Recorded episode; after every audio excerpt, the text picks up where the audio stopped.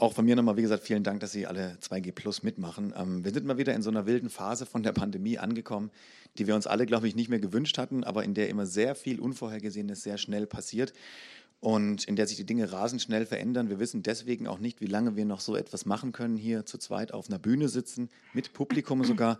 Deswegen wollen wir Kultur so lange genießen, wie es noch geht und möglichst ohne Fatalismus an die Sache rangehen. Regine, sehr schön, dass du da bist. Ähm, wir haben einen schönen Abend vor uns. Es wird natürlich viel aus Born zu hören geben, was ich gleich auch noch kurz ein bisschen einführen werde. Und wir werden uns natürlich auch unterhalten darüber. Denn ähm, was ich so an, an, an Regine Bott toll finde, die unter dem Namen Chris Brünja ihre Bücher schreibt, ist, dass sie, ja im Grunde ist es ein bisschen wie die Tagesschau. Es sind super beklemmende Zukunftsaussichten und es sieht nicht danach aus, als würde es ein Happy End geben.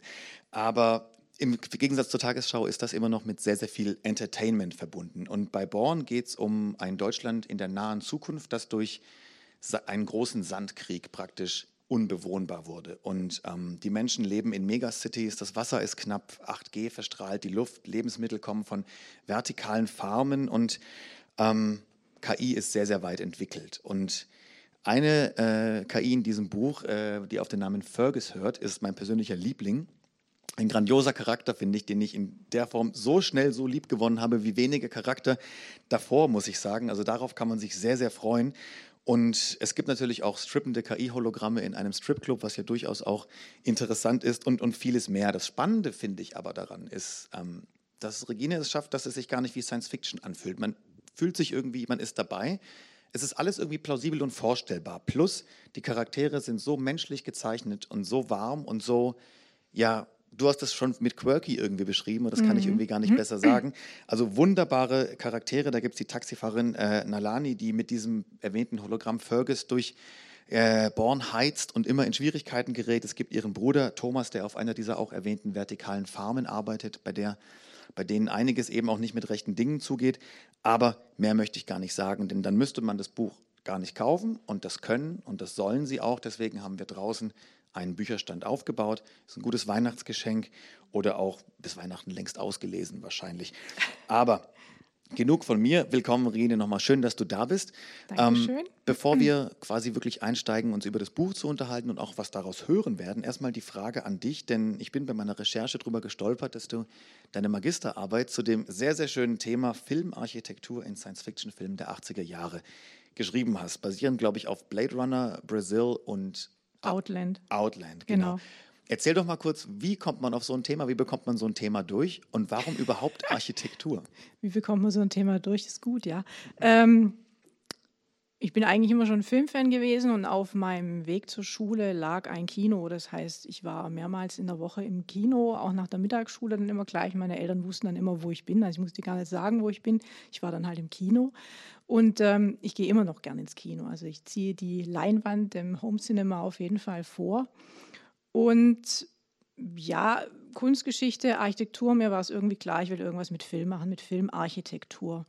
Und ähm, witzigerweise habe ich das Thema sehr schnell durchgekriegt. Also mein Professor hat zwar gemeint, das hätte er wirklich noch nie gehört und er wird sich damit überhaupt nicht auskennen, aber ja, er würde die Arbeit betreuen. Also da war ich ihm sehr dankbar. Das war nämlich sonst ein Spezialist in, äh, für italienische Renaissance. Und sowas wollte ich eben gar nicht machen. Also ich wollte ein bisschen weg von diesem was man sonst so macht in Kunstgeschichte und wollte das ein bisschen übergeordneter machen. Und die drei Filme, also Blade Runner, Brasil und ähm, Outland, die habe ich damals alle im Kino gesehen, als sie rauskamen. Und die haben mich alle total mitgenommen. Also ja, vor allem Brasil und äh, Blade Runner. Also Blade Runner, das war absolut stilprägend. Ähm, ja, da kam er raus und war völlig fertig. Und bei Brasil ähnlich, obwohl es ja ein ganz anderen, ganz anders, von der Tonalität ganz anders ist. Und die fallen alle so in die Zeit der Postmoderne, also ähm, dass man sich Stile raussucht und sie ähm, aus ihrer, ja, wo sie normal verwendet werden, äh, rauslöst und sie in einen neuen Kontext setzen. Das war bei den Filmen allen sehr ausgeprägt und Outland war da so ein bisschen das Gegenbeispiel, deswegen habe ich das auch noch mitgenommen. Und da kommt sehr viel Architektur vor in den Filmen, besonders in, Outla äh, in ähm, Blade Runner und in äh, Brasil. Ähm, Gegenwart ähm, aber Architektur von früher, die jetzt eben anders besetzt ist. Also die Charaktere kennzeichnen, die aber über Metaphern ein bisschen hinausgehen. Also wir haben ähm, Rick Deckard wohnt in einem kleinen Apartment. Das hat die Textur an der Wand vom Ennis-Gebäude von George äh, Lloyd Wright. Wir haben die Inka-Pyramide als ähm, großes, ähm, ja, als die also Stammsitz von Tyrell Corporation. Innen drin sieht es dann so ein bisschen nach Nazi-Architektur aus. Wir haben das Bradbury Building aus dem 19. Jahrhundert. Das ist der, da wohnt Sebastian drin, der diese seltsamen kleinen ähm, aufgedrehten Figuren macht, also auch so ein bisschen 19. Jahrhundert, das passt auch super. Und ja, so, so werden die Architekturen eben ihren Protagonisten zugeordnet. Und in, in Brasilien ist es ähnlich. Und da finde ich, geht es noch ein bisschen drüber hinaus. Also da äh, wird nachher ähm, die Sam Lowry heißt er, die Hauptfigur, wird äh, in ein, wird gefoltert in einem verlassenen Kraftwerk haben sie das gedreht in England. Also so diese, diese, diese technische Kälte, kein Erbarmen. Also der wird ja gnadenlos gefoltert, bis er auspackt oder auch eben nicht auspackt. Ja, ähm, er selber wohnt in so einer Wohnmaschine von Ricardo Bofill. Ähm, äh, Marne-le-Vallée ist es, in der Nähe von Paris. Völlig ja, keine individuelle Architektur, sehr postmodern und ich glaube, kurz nachdem es bezogen worden ist, da ist da auch die Kriminalitätsrate stark nach oben gegangen. Also ich weiß nicht, ob das heute immer noch so ist. Also diese, dieses Wechselspiel fand ich immer toll und das hat mir gefallen und das nehme ich auch in meinen eigenen Roman immer so ein bisschen mit. Das wäre tatsächlich die nächste Frage gewesen, denn Architektur soll ja immer was ausdrücken. Macht, äh, was auch immer, die großen Bankentürme aus Frankfurt ist ja nichts anderes als ein Machtsymbol. Du konzipierst also deine Bücher auch ganz bewusst mit einem Auge eben für Bauwerke, für Architektur und deren Bedeutung oder deren Wirkung. Ja, ja genau. Also ich habe sehr, sehr viele Bildbände daheim, Architekturbildbände, Kunstbildbände und wenn ich irgendein Setting suche, dann blättere ich die durch und ähm, gucke mir, welche, welches Gebäude würde zu welcher äh, Figur passen oder in welches Setting passen oder zu welcher Szene passen. Also ich habe mir zum Beispiel das Polytechnikum in Minsk rausgesucht für ähm, das äh, Gebäude, in dem Ran und Tibek wohnen. Die haben das Gebäude besetzt.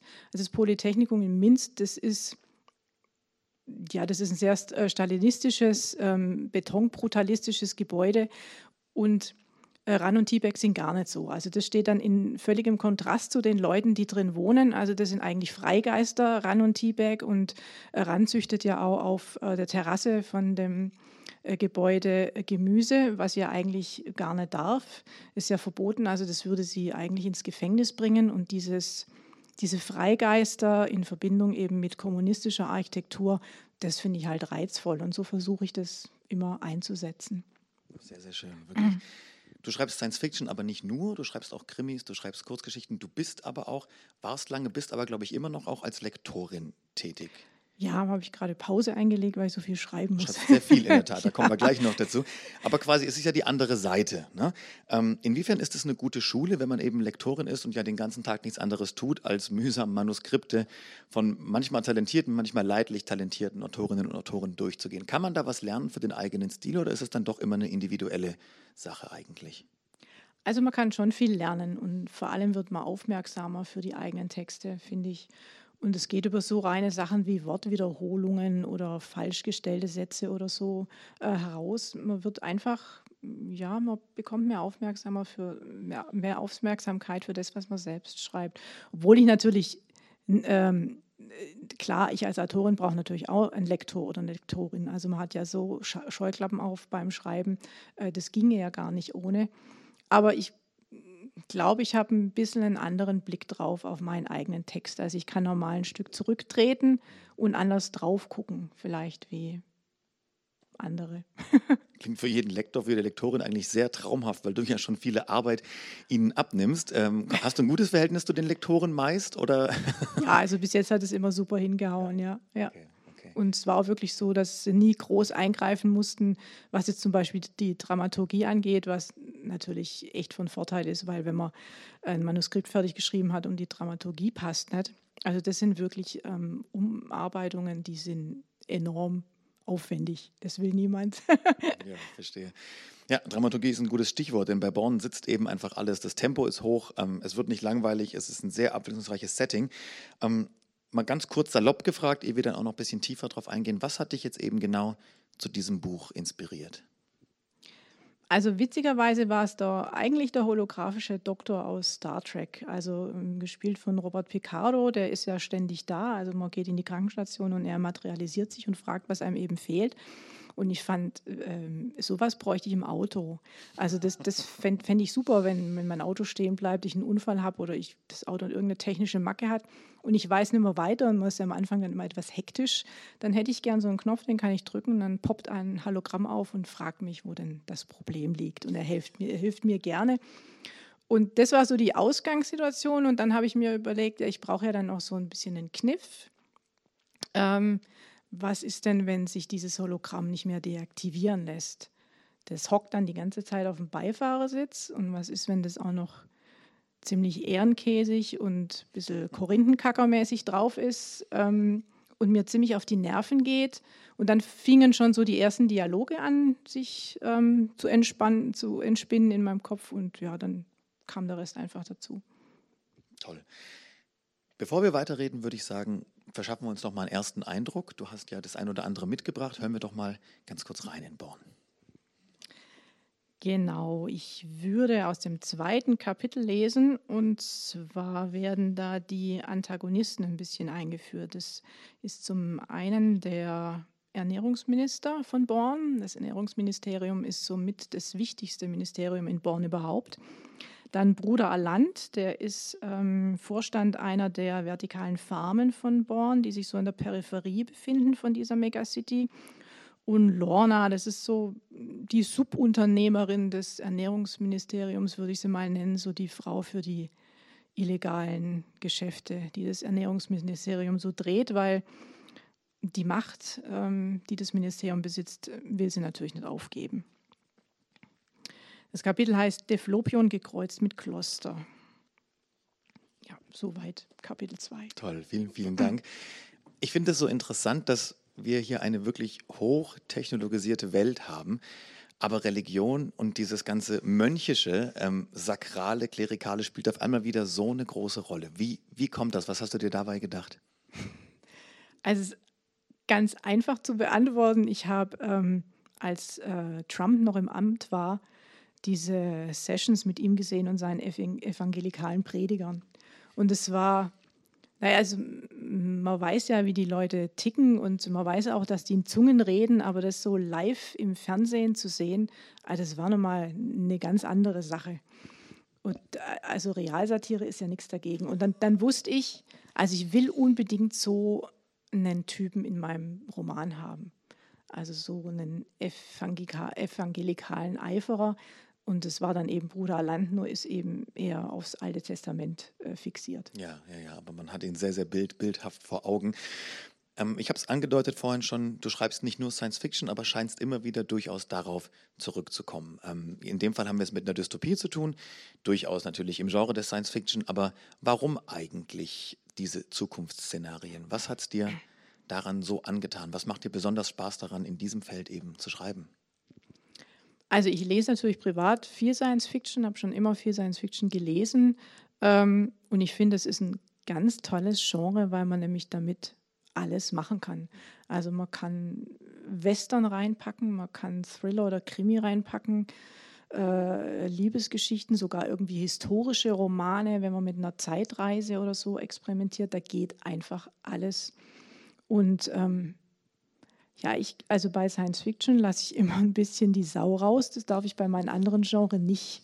Also ich habe da auch so ein bisschen Narrenfreiheit. Das ist echt schön. Also da kann man sich so ein bisschen austoben in dem Genre. Zweifellos. Ja, nimm uns doch mal mit äh, in die Welt, nimm uns mit nach Born. Wir haben jetzt schon eine Stelle gehört, wir wissen ein bisschen Bescheid schon. Ähm, der Welt geht es nicht unbedingt gut. Vieles ist knapp, was eigentlich früher selbstverständlich war. Was ist das für eine Welt? Wie fühlt es sich an, in ihr zu leben? Wie ist es auch haptisch? Wie riecht es da? Wie sieht es aus? Ich meine, ich stelle es mir sehr staubig vor. Du redest ja auch davon, dass die Sprache teilweise beeinträchtigt ist, weil man eben so viel Staub überall einfach hat. Also was ist das für ein Ort, an den du uns mitnimmst? Also es ist wirklich eine riesige Stadt und ähm, es gibt eigentlich nur zwei ähm, Temperaturen. Entweder es ist wahnsinnig heiß oder es ist wahnsinnig schwül, wenn es dann wieder angefangen hat, orkanartig zu regnen. Aber vorherrschend ist eben dieser Staub und, und die Hitze. Und ähm, ja, Nalani kann eigentlich es erst so richtig durchatmen, als sie bei Ran auf dieser Terrasse steht und über die Stadt blickt, die dann doch in ihrer ja, in diesen schillernden Farben der abendlichen Beleuchtung und der untergehenden Sonne, die natürlich durch diesen Staub und die Hitze total spektakulär untergeht, zum ersten Mal so diese vermeintliche Schönheit der Stadt äh, betrachten kann von oben. Jetzt unten, wenn sie Taxi fährt, sieht sie ja nicht so viel davon. Sie selber lebt in einem relativ heruntergekommenen Viertel, weil sie als Taxifahrerin nicht so viel verdient. Also es gibt schon diese große Schere zwischen arm und äh, reich, die sich auch in der Architektur und in den Vierteln in Born widerspiegelt. Und sonst denke ich, riechen tut das sicher so wie bei uns auch. Nur weniger Abgase, weil es kaum Autos gibt und weniger Lärm, weil die Autos eben nicht mehr mit äh, Benzin fahren ähm, und sowieso sehr wenig Privatlizenzen gibt für ähm, Autofahrer. Das, was sonst rumfährt, das ist der öffentliche Nahverkehr und eben Taxis. Der große Sandkrieg, so nennst du das ja, war mhm. eben auch verantwortlich äh, für das Szenario, dass eben die Welt in weiten Teilen oder in großen Teilen unbewohnbar geworden ist. Und was mir auch so gut daran gefällt, ist, dass es jetzt keine 20, 30-seitige Einführung erstmal gibt und du diesen Krieg quasi historisch aufrollst, sondern es ist, es ist einfach so, die Leute leben damit und es wird so hingenommen. Aber warum hast du dich für so ein ja, durchaus nicht ge gewöhnliches Szenario entschieden? Weil Dystopien kennt man mit, ne? Klimawandel, Temperaturen steigen, Regen bleibt aus und so weiter. Warum der große Sandkrieg? Also so das Gängige wollte ich eben nicht machen. Und äh, auf den großen Sandkrieg bin ich ehrlich gesagt durch die Next Frontiers Konferenz gekommen, vor zwei Jahren, glaube ich. Da ging es um den Sandkrieg. Und der, den haben wir jetzt hier schon. Und ich hatte da noch nie davon gehört und war echt erstaunt und auch ersetzt, entsetzt, weil ähm, uns geht der Sand aus, der Sand zum Bauen. Also es lässt sich nicht jeder Sand für Beton verwenden, also Wüstensand lässt sich da nicht verwenden. Es ist, muss der Sand sein, den wir auf dem Meeresboden haben oder eben im, am Strand. Und der geht uns aus. Und da wird jetzt schon kräftig gebaggert und äh, geklaut, äh, wirklich im wahrsten Sinne des Wortes, organisiert durch Mafia, die, die sich da schon entwickelt hat. Und richtige Mafia-Kriege sind da ausgebrochen. Ähm, das ist echt ein Problem, das wir haben. Also wir müssen auch unbedingt umdenken, was unser Bauen angeht. Und das, das ist ein total faszinierendes Thema und das wollte ich aber eben nicht so groß aufrollen. Die Idee ist einfach, da ist Europa richtig reingezogen worden durch den Bauboom. Da hat es plötzlich einen Cut gemacht, Sand weg, ähm, nicht schnell genug umgedacht und dann ging es richtig los, so peu à peu. Und das ist dann eskaliert zugespitzt jetzt hier in Born natürlich dann. Interessant, Architektur, das, das Interesse Architektur und das Interesse an diesem Sandthema hängt ja dann irgendwie auch wieder zusammen. Und ich, ich finde es auch schön, was ich jetzt schon rausgehört habe, dich inspiriert dann eben teilweise mal, was, äh, was du über Trump und seinen, ähm, seinen Evangeliker da, da liest oder siehst, dann eben Architektur, dann eben sowas wie Next Frontiers und Zukunftskongress. Das heißt also, du bist eigentlich überall mit offenen Ohren und Augen dabei und saugst alles auf und ziehst dir raus, was dich dann irgendwie triggert. Genau, also ich habe so eine ähm, große Zettelsammlung und immer das Notizbuch dabei und ähm, vieles fließt da wirklich auch rein. Und ich recherchiere auch sehr gern und sehr viel und auch leider sehr ausufernd und vieles, was ich recherchiere, schafft es dann auch gar nicht ins Buch, aber trotzdem ist es, ist es halt alles Input. Das macht es ja umso plastischer, wenn man nicht alles schreibt, was man eben auch erfährt, sondern dadurch eben die Welt baut und, und, und festigt. Aber wenn du sagst, ausufernde Recherche, kannst du da mal ein bisschen im, im Konkreten darauf eingehen? Wie sah es jetzt am Beispiel von Born eben aus? Also wo hast du recherchiert und wie? Also ich habe einiges gelesen über autonomes Fahren, weil ich da noch nicht so richtig ähm, auf dem Laufenden war ähm, und war erstaunt, dass wir uns da erst auf Level 1 befinden von fünf Leveln, die es insgesamt gibt. Also Level 5 ist wirklich Lenkrad fährt ein und das Ding fährt alleine ohne, ohne dich. Du sitzt halt drin und lässt dich kutschieren von deiner KI. Ähm, da habe ich sehr viel gelesen. Ich habe auch mit ähm, einigen gesprochen, die in der Automobilindustrie arbeiten. Ähm, und die nochmal um Rat gefragt und um ihre persönliche Einschätzung. Zu KI hatte ich schon einiges recherchiert für The Shelter, für, den, für meinen Debütroman. Da müsste ich jetzt nicht mehr ähm, so viel machen. Und ja, die Geschwindigkeit, in der sich jetzt äh, Fergus zum Beispiel entwickelt, die ist sicher nicht realistisch, aber war dramaturgisch notwendig. Also der, der entwickelt sich ja sehr, sehr schnell weiter zu einer sehr intelligenten KI. Ja, und sonst, also viel über vertikale Farmen natürlich auch. Da gibt es inzwischen unglaublich viele Start-up-Firmen in dem Bereich. Ja, also ja. Bist du über irgendwas gestolpert bei der Recherche, bei der du, wo du sagst, oha, da müssen wir aber wirklich, wirklich aufpassen? Oder ist es eher bei allem so, was du gesagt hast, wenn wir da nicht ein bisschen aufpassen, könnte das aber auch aus dem Ruder laufen? Also es ist eigentlich bei allem so. Also gerade was die vertikalen Farmen auch angeht, ich finde, es ist ein, äh, auf der einen Seite ein eine sehr wichtige Forschung, diese geschlossenen Systeme zu entwickeln in der Landwirtschaft, weil wir eben in Zukunft uns auf unsere normale Landwirtschaft nicht mehr zu 100 Prozent stützen können durch den Klimawandel. Das heißt, wir brauchen irgendwelche Alternativen, die da parallel daneben laufen, aber es soll eben auf keinen Fall so sein, dass wir nur noch diese Farm haben. Ich meine, dann geht uns halt alles verloren. Also es ist dann nur noch Monokultur. Ähm, wir haben Insektensterben, Artensterben. Alles konzentriert sich auf diese geschlossenen Systeme in den, in den ähm, Gewächshäusern. So soll es halt nicht sein. Also das ist immer so ein zweischneidiges Schwert, ja. Ja, aber man sieht ja quasi jetzt schon, was daraus werden kann und sieht oft eben auch einfach zu, bis es vielleicht eines Tages zu spät ist. Ähm, du hast gerade schon schön begründet, warum du Science Fiction allgemein magst, dass du da die Sau rauslassen kannst. Das könntest du ja aber auch, keine Ahnung, bei Fantasy zum Beispiel. Warum, warum die Zukunft? Warum hat es dir die Zukunft so angetan?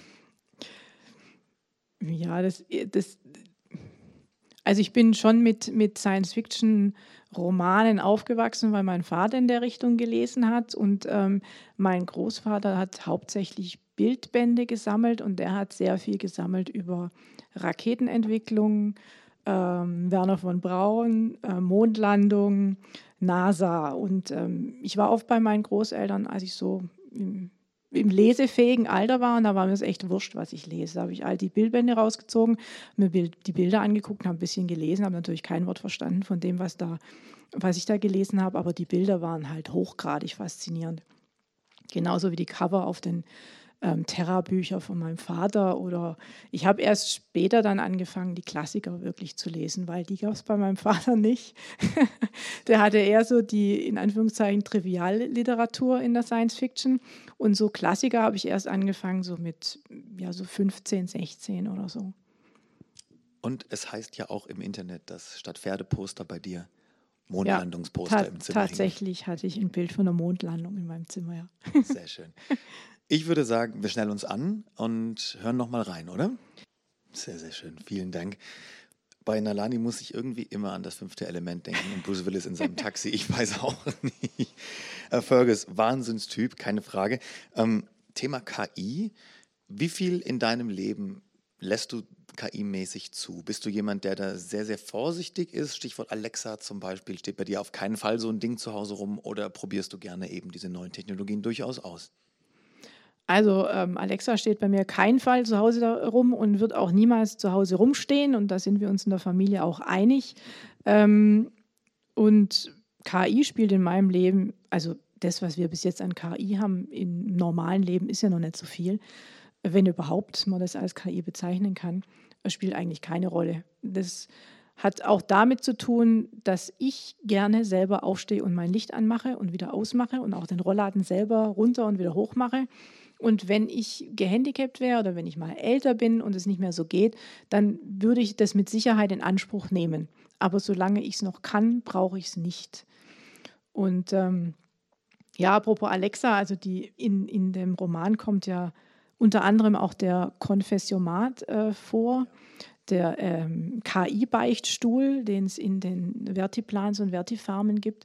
Und das war auch so eine Idee, die ich bekommen habe, als ich während Corona letztem Jahr erfahren habe, dass die anglikanische Kirche in England ihre Gemeindemitglieder über Alexa beten und singen lässt. Also das war dann ganz klar, ich brauche auch so ein Ding im Roman. nicht bei mir zu Hause. Wie blickst du in die Zukunft? Wenn du jetzt wirklich an die, keine Ahnung, nicht, nicht das nächste Jahr jetzt, ne, irgendwann ist hoffentlich Corona vorbei, ja, aber welche, also die Zukunftsaussichten, die du anstellst, hier äh, vor allem in Born, sind ja nicht unbedingt prickelnd. Decken die sich aber auch mit deinen oder bist du eher noch positiv gestimmt? Nee, ich bin nicht positiv gestimmt. Also muss ich ehrlich sagen, vor allem auch, das hat sich in letzter Zeit noch verstärkt.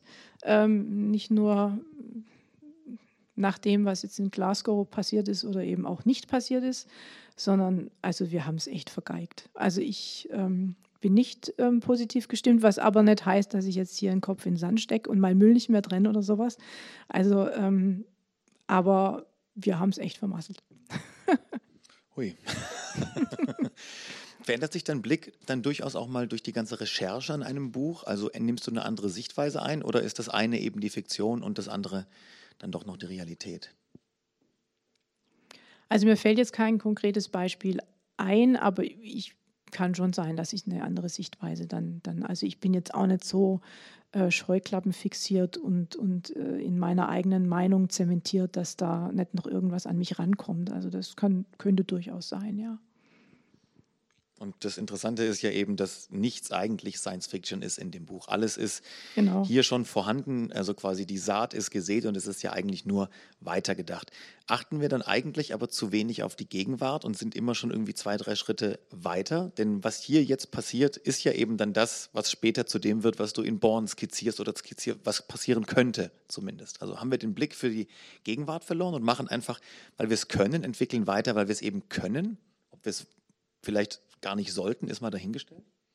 Also ich glaube, den Blick für die Gegenwart haben wir nicht verloren, aber irgendwie kriegen wir es nicht hin. Also es gibt ähm, auch, um nochmal auf den Baustoff zurückzukommen, es gibt jetzt schon so tolle Alternativen zum Beton und auch diese Pilzstrukturen, die ich da in Born ähm, erwähne. Also ähm, Baumaterial ist Pilz, der, der sich anpasst äh, Pilzstrukturen, der sich auch formen lässt, wie man es gerade braucht, zu fliesenähnlichen Strukturen oder eben zu Backsteinen oder wie auch immer. Das gibt es, also das habe ich ja jetzt auch nicht erfunden. Es gibt Firmen, die, das, die entwickeln das schon. Es ist halt natürlich auch nur bis jetzt noch sehr, sehr kostspielig. Aber das sind solche Sachen, die existieren, aber irgendwie scheint es die Mehrheit nicht zu interessieren. Also es wird nicht weitergedacht, es wird äh, ist, der Durchbruch kommt einfach nicht. Das ist schon ziemlich frustrierend. Ja, auf jeden Fall, auf jeden Fall. Abschließende Frage. Vielleicht dann können wir auch noch es versuchen, auf einer positiven Note zu enden. Ähm, siehst du deine Bücher ein bisschen als, als Warnung oder eher wirklich als Unterhaltung? Also das ist schon Unterhaltung. Also wenn man so ein bisschen dann zum Nachdenken kommt, ist schon recht. Aber wie du vorhin schon sagtest, ich habe immer doch recht düstere Themen und bemühe mich dann, das Personal so äh, schrullig wie möglich zu machen, zumindest einige Protagonisten und Protagonistinnen, dass man nicht so ganz in die depressive Stimmung abgleitet. Also ich versuche schon ähm, auch eine Menge Humor auch reinzubringen und es ähm, locker zu gestalten. Also es ist Unterhaltung. Das hast du ja auch mit den Lesestellen eben bewiesen und das zieht sich eben auch durchs ganze Buch. Deswegen, Regine, vielen, vielen Dank dass du da warst, da bist. Wie gesagt, ich habe es erwähnt, es gibt draußen Bücher zu erstehen, die du bestimmt auch signieren wirst. Gerne, du hast deinen ja. Stift dabei, habe ich zumindest ja, vorhin schon gehört. Stift dabei. Dann erstmal einen herzlichen Applaus bitte für Regine Bott. Vielen Dank. Vielen Dank fürs Kommen und fürs Zuhören. Ich finde es total toll, dass so viele gekommen sind. Hätte ich nicht damit gerechnet. Ich habe mir so gesagt, zwischen fünf und acht und dann bin ich schon richtig gut. Aber sehr ja. schön. Und jetzt ist übertroffen worden. Natürlich äh, gibt es die Möglichkeit, noch Fragen zu stellen, falls es Fragen gibt. Ähm, entweder hier, wir haben hinten ein Mikrofon aufgestellt, wobei ich glaube, wir sind in so einem privaten Rahmen, das geht auch ohne Mikrofon. Ansonsten natürlich aber auch noch draußen am, am Signiertisch sicherlich. Ja, ja. Dann vielen Dank und einen schönen Abend. Ja, danke schön.